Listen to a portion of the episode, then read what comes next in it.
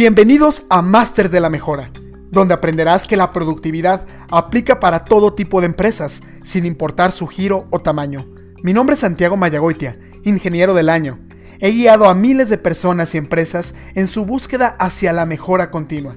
Conoce las historias de grandes personalidades que a través de su desarrollo profesional han generado cambios contundentes en organizaciones globales. ¿Estás listo? Iniciemos. ¿Qué tal? Bienvenidos a un nuevo podcast de Masters de la Mejora. El día de hoy tenemos un invitado bastante especial y un crack totalmente en esto de la mejora continua. Su nombre es Rubén Torres Soto. Rubén es ingeniero industrial y de sistemas por el Tecnológico de Monterrey, maestro en administración de empresas por el EGADE Business School y actual, actualmente está fungiendo como subdirector de Customer Service y Logística Comercial para Ferrero, eh, para Ferrero de México y Centroamérica. Cuenta con más de 10 años de experiencia en la cadena de suministro de productos de consumo masivo y es también un apasionado del continuo aprendizaje y de la mejora continua. Pues bienvenido Rubén, es un gusto para, que, para nosotros que estés en este espacio compartiéndonos toda tu experiencia.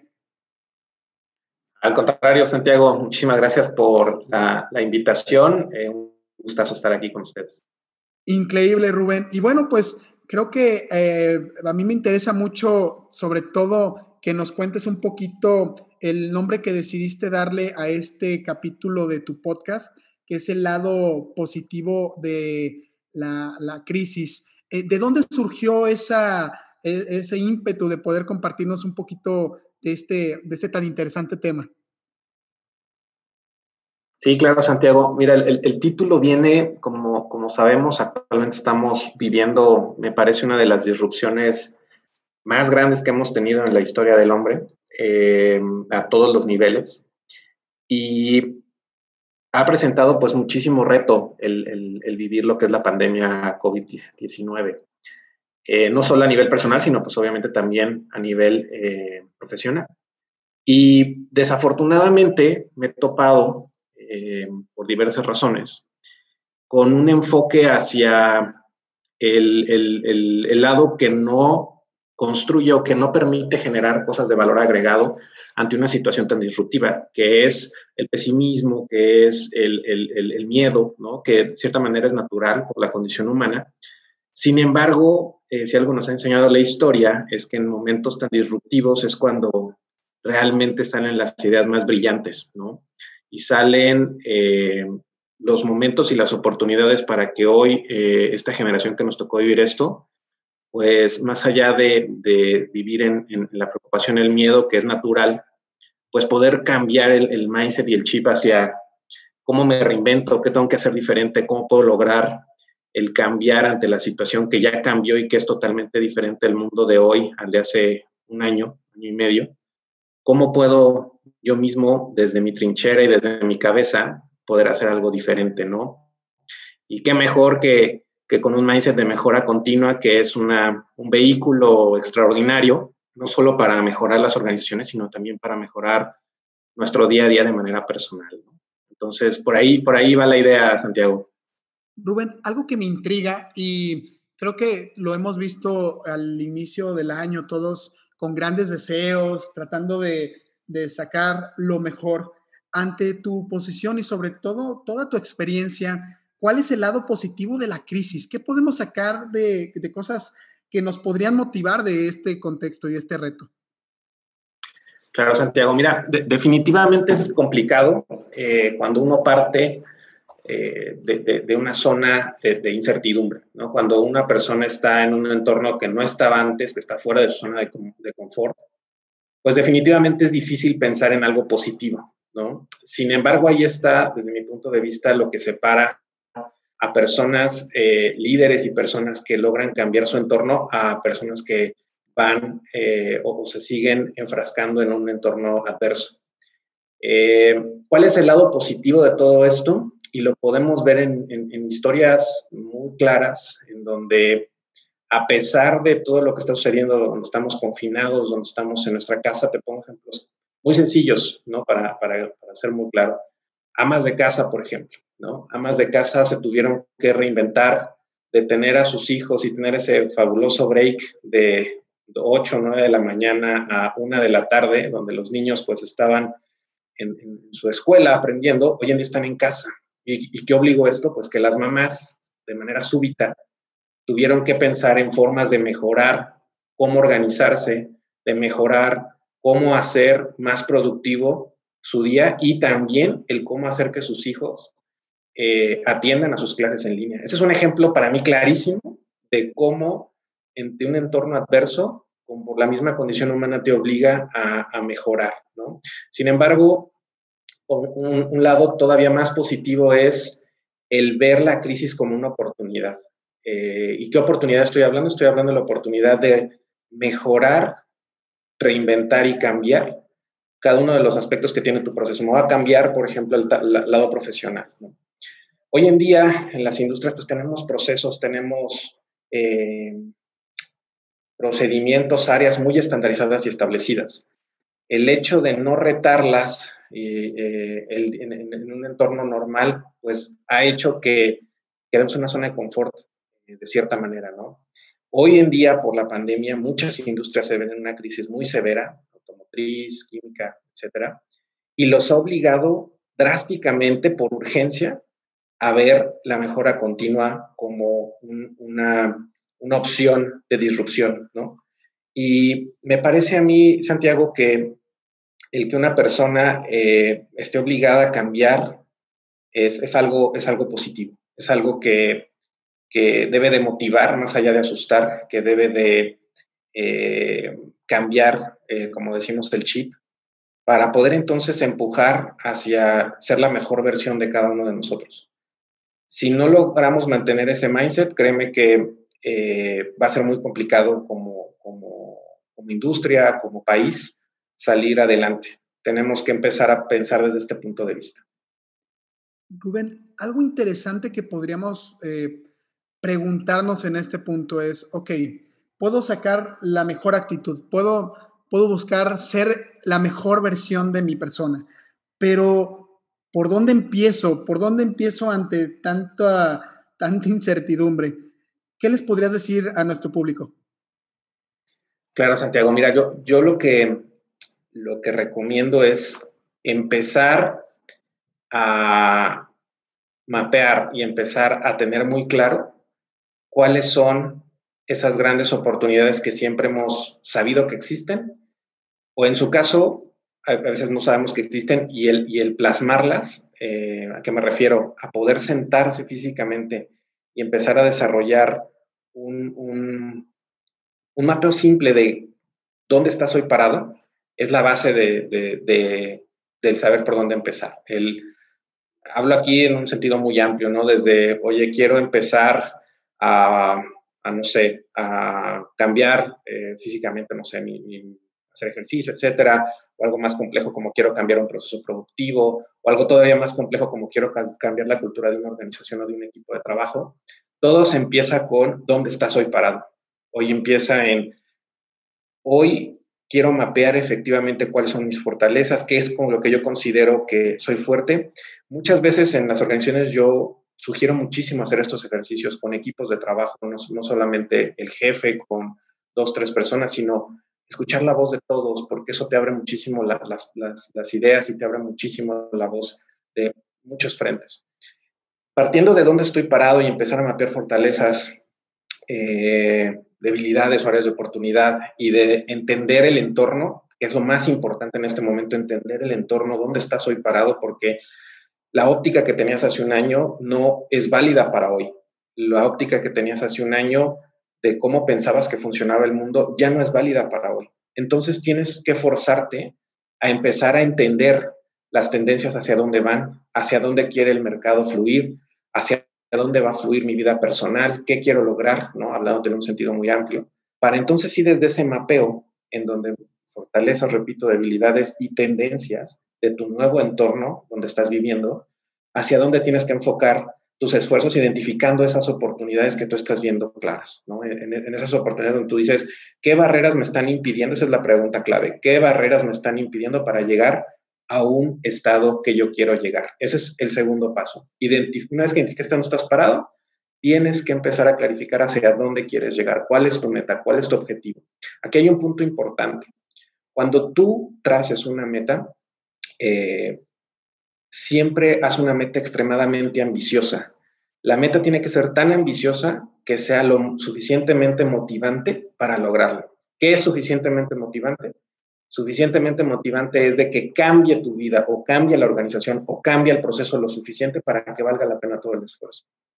Si tú te quedas con metas muy pequeñas, a lo mejor las vas a lograr y empiezas a bajar tu, tu, fuerza o lo que estás buscando, y a lo mejor no cambió el proceso, a lo mejor no cambió lo que querías que cambiara, y empieza la frustración, y empieza el, pues esto no funciona, la mejora no es para mí, esto no da, porque seteaste la, el target muy bajo. Tú tienes que setear el target lo suficientemente alto para poder que esa meta sea lo suficientemente valiosa y, y, te motive para lograrla. Entonces yo partiría de ahí, de, de saber dónde estoy parado, de entender cuáles son mis barreras Aquí yo le agregaría, es punto importante, Santiago, resumiendo, el entender mi nuevo entorno, que esa es una parte fundamental, no asumir que el entorno de hace un año es el mismo de hoy, creo que eso está claro, pero hay que plasmarlo físicamente, sentarse, hablarlo y plasmarlo en un papel. ¿Cuál es mi entorno ahora? ¿Cuáles son mis barreras? ¿Cuáles son mis fortalezas? ¿A dónde quiero llegar? Y ahora sí, empezar diariamente a romperlo en tareas pequeñas. Porque si tú haces una meta muy alta y empiezas a avanzar de una manera desordenada con, con a lo mejor plazos muy grandes, también te vas a frustrar. Tienes que empezarlo a romper en pequeños pasos y celebra tus victorias, celebra cada paso que cumplas, celébralo de manera importante y créeme que más pronto de lo que crees vas a llegar a donde debes, a donde quieres llegar.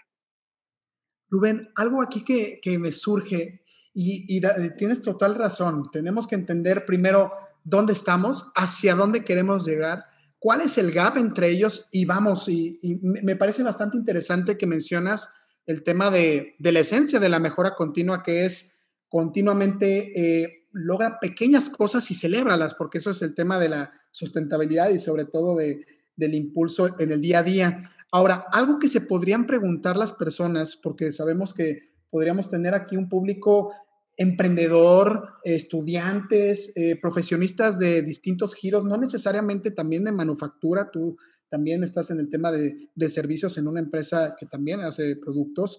Eh, ¿Qué tipo de mejoras pueden estas personas empujar en esta crisis y sobre todo en el modelo que nos estás explicando?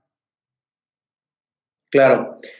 Creo que si hablamos, por ejemplo, lo voy a dividir en, los sectores que mencionaste. ¿no? Si, si, yo soy un estudiante actualmente y, estoy buscando eh, oportunidades, ¿no? como poner este primer bloque que, exponías, definitivamente hoy este bloque, la principal barrera que entiendo puede encontrar es no hay oportunidades. ¿no? Hoy en día no es, eh, el contexto cambió, el contexto de que venía creciendo el empleo hoy en día viene decreciendo. Eh, la, incertidumbre en general del mercado hace que, pues, las, las oportunidades sean reducidas. ¿Qué mejoras puedo encontrar? Creo que la primera barrera que alguien que esté escuchando esto y que se ponga a hacer esta tarea que básicamente estoy platicando, se va a encontrar que una de las barreras es cómo me hago más valioso para el entorno del mercado. Un, un tema muy clave para, para los estudiantes que están escuchando esto es ¿Qué necesita la empresa? ¿Qué necesitan hoy las empresas en día? Es la pregunta clave. Y, no puedo irme a, los libros a encontrar eso, ¿no? Tengo que hablar con gente que está trabajando allá, tengo que empezar a obtener la voz de ese cliente potencial para yo poder entender en qué me debo de formar adicional a lo que me están ofreciendo en mi escuela, ¿no? Y ahí vas a encontrar una infinidad de cosas, ¿no? Desde eh, Excel avanzado, Access, eh, programación, etcétera, ¿no? ahora ya tendencias más grandes como Machine, machine Learning, Big Data, etc. Entonces, eso es lo que podría mejorar un estudiante, ¿no? de quedarnos en, bueno, ya estoy preparado en lo que me ofreció mi escuela, a dar un paso adicional e ir a obtener la voz de mi cliente potencial, que va a ser una empresa, y entender ellos qué están necesitando hoy en día para, prepararme de manera adicional a lo que ellos están requiriendo. En el bloque servicios eh, es exactamente un esquema mental similar. Hoy en día asumimos o estábamos enfrascados en, bueno, el cliente es el, jefe, ¿no? El cliente es quien lleva la batuta, lo cual sigue siendo correcto, pero el cliente está cambiando sus tendencias. El cliente o nuestro jefe último, nuestro consumidor, está cambiando la forma en la cual él se acerca a nosotros. Eh, ¿A qué me refiero? Muy, muy claro, pues es el e-commerce, por ejemplo. El e-commerce que representaba un 10 a un 15% hace un año está explotando de manera eh, brutal en México y, nos está ganando a la infraestructura que tenemos, ¿no? Entonces, ahí hay una gran oportunidad para muchas empresas que quisieran eh, apostarle a dónde estoy parado, cuál va a ser mi meta, en cuánto tiempo y dar pasos pequeños eh, es sin duda alguna oportunidad que ya están viendo muchos CEOs que ya están empezando a enfocarse ahí. Eh, el tema va a ser la velocidad y el enfoque con el cual en servicios estén ahí. Manufactura, manufactura es un poco más, más amplio y más complejo, ¿no? Cada industria tiene su particularidad y necesidad. Sin embargo, eh, también estamos viendo que si antes la flexibilidad en líneas y la flexibilidad en, en, cambios y, que derivó en muchas metodologías como SMED, por ejemplo, en su momento, pues ahora van a ser mucho más eh, trascendentales, ¿no? ¿Por qué? Porque va a requerir que, nuestro cliente o nuestro consumidor eh, tenga una oferta tan amplia derivado a que ahora no solo lo va a ver en una tienda de, de autoservicios, sino en un mundo virtual en donde tiene 500 mil opciones, pues va, va, a necesitar flexibilidad desde el diseño eh, hacia antes estabas cambiando de modelos cada dos, tres años, ¿no? Haciendo un, ciclo completo de, producto, pues ahora va a tener que retarse a hacerlo mucho más rápido y poderle ofrecer algo eh, diferenciador ante una gama tan amplia de, de, oferta, ¿no? Eh, ese es hacia donde yo visualizo que pudieran estar apuntando dónde empezar. Dónde empezar es haciéndose estas preguntas. Por eso es bien importante las tendencias que yo mencionaba anteriormente ¿Cuál es la tendencia que está cambiando hoy en día? Esa es la pregunta fundamental cuando estés mapeando dónde estás parado y hacia dónde quieres llegar. Y de ahí se viene, ¿dónde empiezo? Pues empiezo donde más valor creo que le pueda agregar o le, pueda dar a, lo que estoy buscando, ¿no? Ya sea que quiero encontrar un trabajo, en el caso de los estudiantes que hablaba, ya sea que quiero conquistar al consumidor, en el caso de servicios, o ya sea que quiero ser lo suficientemente flexible, por ejemplo, para ofrecer una gama de productos más, más amplia. Eh, así es como yo sugiero eh, empecemos a enfocar este cambio fundamental y encontrar ese lado positivo de la crisis, que es que nos está retando como profesionales y como, como generación hacia dar ese paso hacia adelante. Rubén, una pregunta. Esto eh, y el cambio que nosotros podemos estar teniendo en la organización, independientemente de dónde sea, pues tenemos equipos y muchas veces en esos equipos eh, le reportamos a alguien. Eh, una pregunta importante que podríamos tener aquí es, ¿cómo puedes entonces, ya detectando la diferencia entre el estado actual, el estado deseado, eh, los, tipos de mejora que podríamos estar obteniendo, cómo podríamos comunicar o cómo podríamos vender estos proyectos a este tipo de perfiles en tiempos de tanta turbulencia? Claro, y este es, y este es un punto fundamental, eh, Santiago. Si bien podemos hacer todo este trabajo, ¿no? Y podemos, hablando en el ámbito, en el ámbito de, profesional, ¿no? Eh, oportunidades, tendencias, eh, muchas veces nos encontramos con barreras hasta culturales, ¿no? dentro de las organizaciones y se hace muy complicado vender, vender ideas. sin embargo, yo, yo soy fiel creyente de que el que insiste logra, ¿no? Y el que se derrota la primera, pues no va a lograr absolutamente nada. Entonces puedes encontrar, eh, de ideas está lleno el mundo, sin embargo está, está carente de gente que sea lo suficientemente persistente para que se logren. ¿Cómo vendemos ideas? Eh, desde mi punto de vista tenemos que buscar, y en lugar de ir de abajo hacia arriba, que normalmente es como he visto que muchas organizaciones funcionan, es decir, mi idea se la cuento pues, a mi colega de al lado, a mis subordinados, ¿no? Eso es bueno cuando uno quiere testear o quiere ajustar su idea, pero cuando hablamos de vender, cuando hablamos de eh, querer que las cosas sucedan ya una vez que tengo una idea suficientemente robusta y construida, con voz de varias personas, yo siempre soy frecuente de ir hasta arriba, ¿no? ir al revés, ir de arriba hacia abajo. Es complicado porque obviamente las posiciones eh, como CEOs, CFOs, eh, COOs pues, tienen el tiempo muy reducido, ¿no? Y, así como tú vas a llegar con tu idea, pues seguramente habrá otras 100 en la fila eh, tratando de dar ideas diferentes, o ellos mismos tienen sus propias ideas.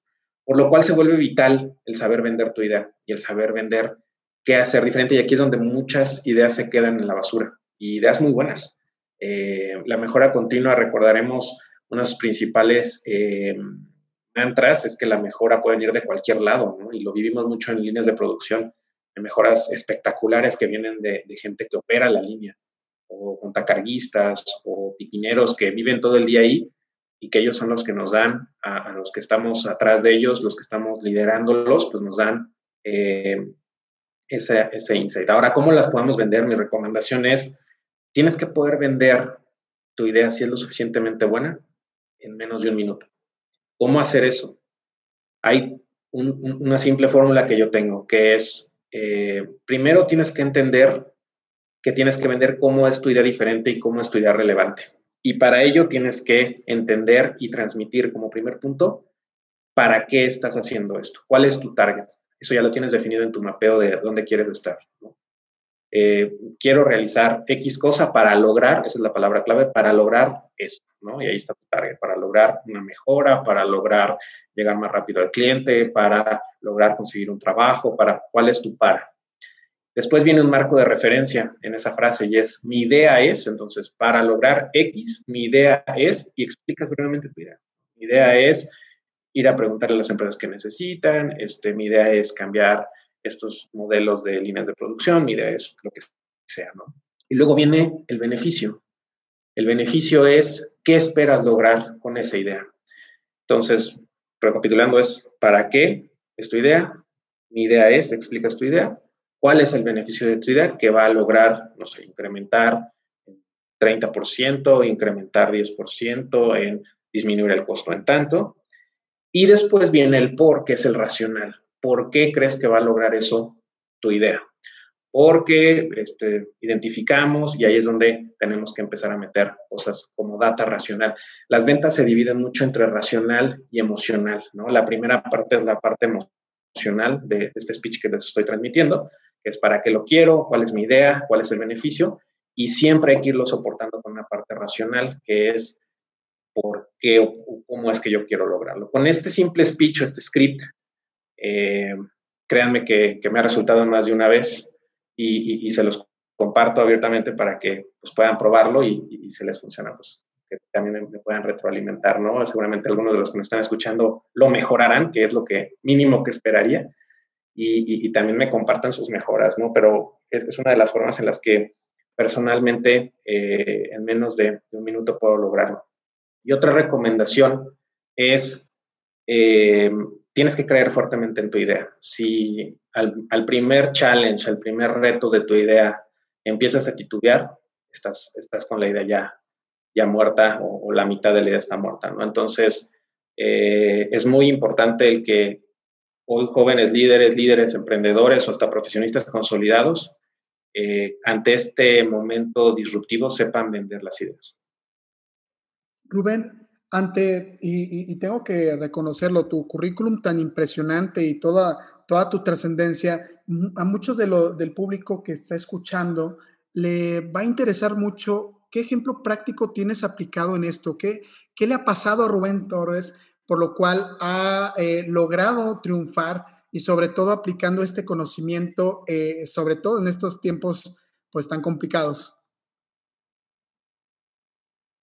Claro, Santiago. Mira, yo creo que el ejemplo más reciente que tengo de, esta, de este esquema mental que les comparto y que los invito a, seguir porque sé que funciona y ahorita les voy a poner ese ejemplo que funciona, es eh, recientemente, tal vez no muchos lo conozcan, pero existe una, encuesta de servicio, yo como responsable de servicio al cliente empezando el laboro, eh, existe una, encuesta global de, de satisfacción del servicio del cliente. Eh, algunos lo conocerán, su nombre es Advantage Report. Grupo Advantage, eh, basado en Canadá, en cada uno de los países realiza eh, encuestas a los principales retailers. En el caso de nosotros como Ferrero, pues son nuestros clientes. estoy hablando de, retailers grandes, cadenas de autoservicio grandes. Y van y le preguntan una, gran serie de,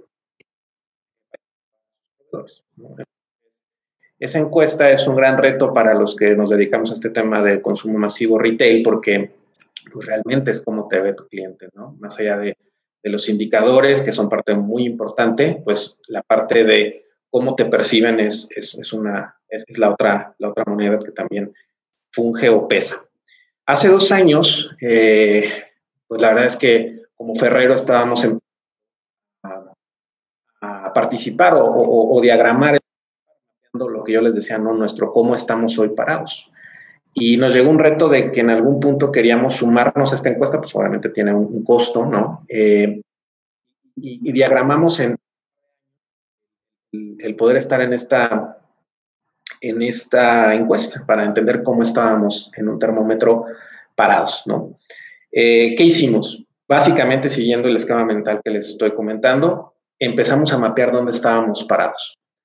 Para ello, obviamente contamos con, con, ayuda de muchísimas personas, inclusive una consultoría externa, para mapear dónde estoy hoy, cuáles son mis fortalezas, mis áreas de oportunidad eh, y cuál es la expectativa y tendencia que tenía el contexto en ese momento. De ahí diagramamos un modelo, un modelo de, que, le llamamos un framework o un modelo de éxito, que nos llevaba por etapas, que son estos pequeños pasos de los que yo les hablo. ¿no? En donde, ok, quiero llegar a ser el mejor de México como, como servicio, pues entonces tengo que arrancar de, de, donde estoy parado, ¿no? Entonces diseñamos cinco niveles, que iba desde el nivel básico, un nivel transaccional con el cliente, hasta un nivel world class, ¿no? Donde prácticamente el cliente y, y nosotros somos prácticamente uno mismo, ¿no? hablando de términos organizacionales, en, en función de, del proceso, ¿no? No tanto que sea la misma empresa, sino en función de que los procesos los dos los tenemos de cierto accountability. Eh, de ahí fuimos avanzando y nos trazamos una meta muy ambiciosa que era eh, estar entre los primeros lugares. Eh, a pesar de que nunca habíamos participado en esta encuesta, nos pusimos esa meta muy ambiciosa y empezamos a trabajar, ¿no? Empezamos a ver, a hablar con ellos, empezar a desarrollarlos, cada uno de los clientes principales de estas cadenas de autoservicio. Y este año es cuando decidimos hacer hacer, perdón, el año pasado, ya 2020, estoy, en 2020, el, año del 2020 fue cuando decidimos, uh, pese a pandemia, pese a todo lo que se venía, participar en esta encuesta de, Advantage Report. Eh, estábamos bastante nerviosos, ¿no? De entender, pues, qué tanto habíamos avanzado, era la primera medición que teníamos, pero pues, estábamos muy confiados también porque habíamos hecho un proceso como el que les acabo de describir, bastante, bastante robusto. Eh, pues con mucho orgullo les, les comento que de las 28 empresas encuestadas, en términos de cadena de suministro y en términos de servicio al cliente, Ferro México es la primera. Logramos el primer lugar en el 2020, algo extremadamente retador. Eh, logramos superar la meta porque dijimos dentro de los primeros, nunca nos imaginamos que fuéramos el primero. Eh, inclusive eh, fue una, fue una gran, gran sorpresa para Advantage Group. Nos comentaban que era inédito que una empresa que la primera vez que participaba en una encuesta lograra el primer lugar en alguna de las dimensiones.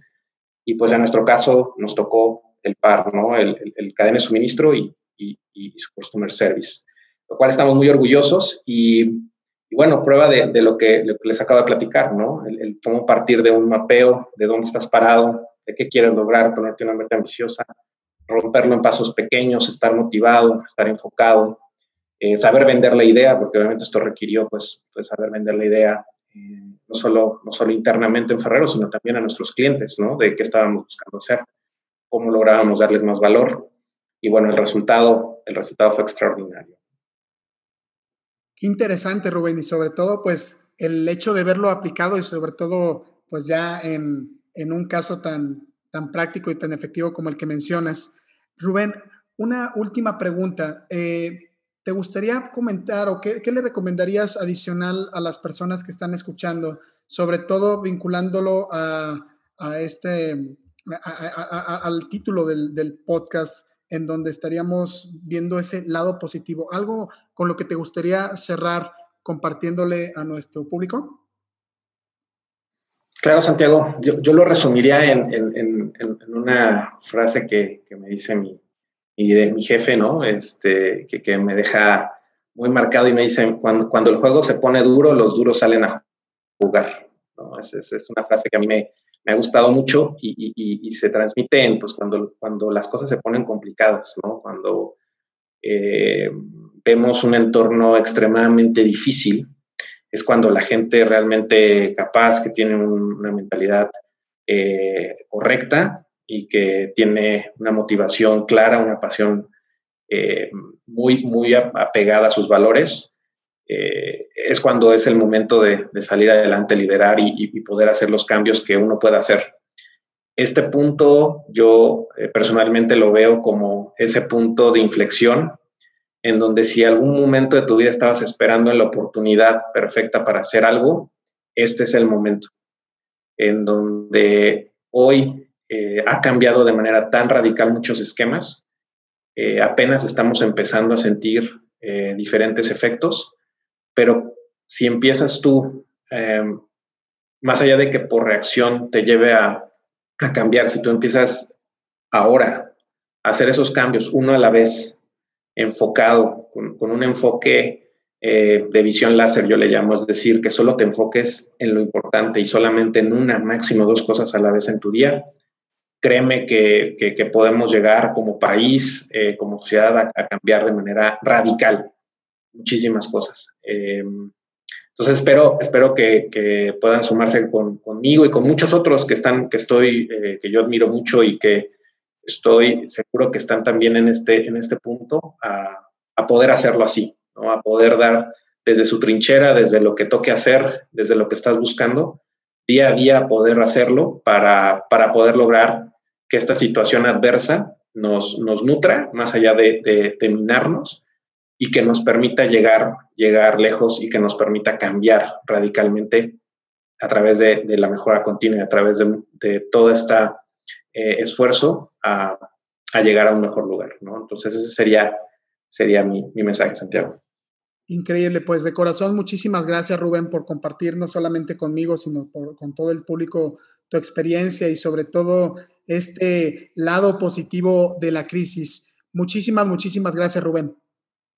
Al contrario, Santiago, un gusto. Eh, muchísimas gracias aquí al equipo Six Sigma International y, y estamos a la hora. Muchísimas gracias. Muy bien, pues muchas gracias por sintonizar este podcast. Eh, por este lado los saluda Santiago Mayagoitia y nos vemos en otro capítulo de los Masters de la Mejora Continua. Saludos.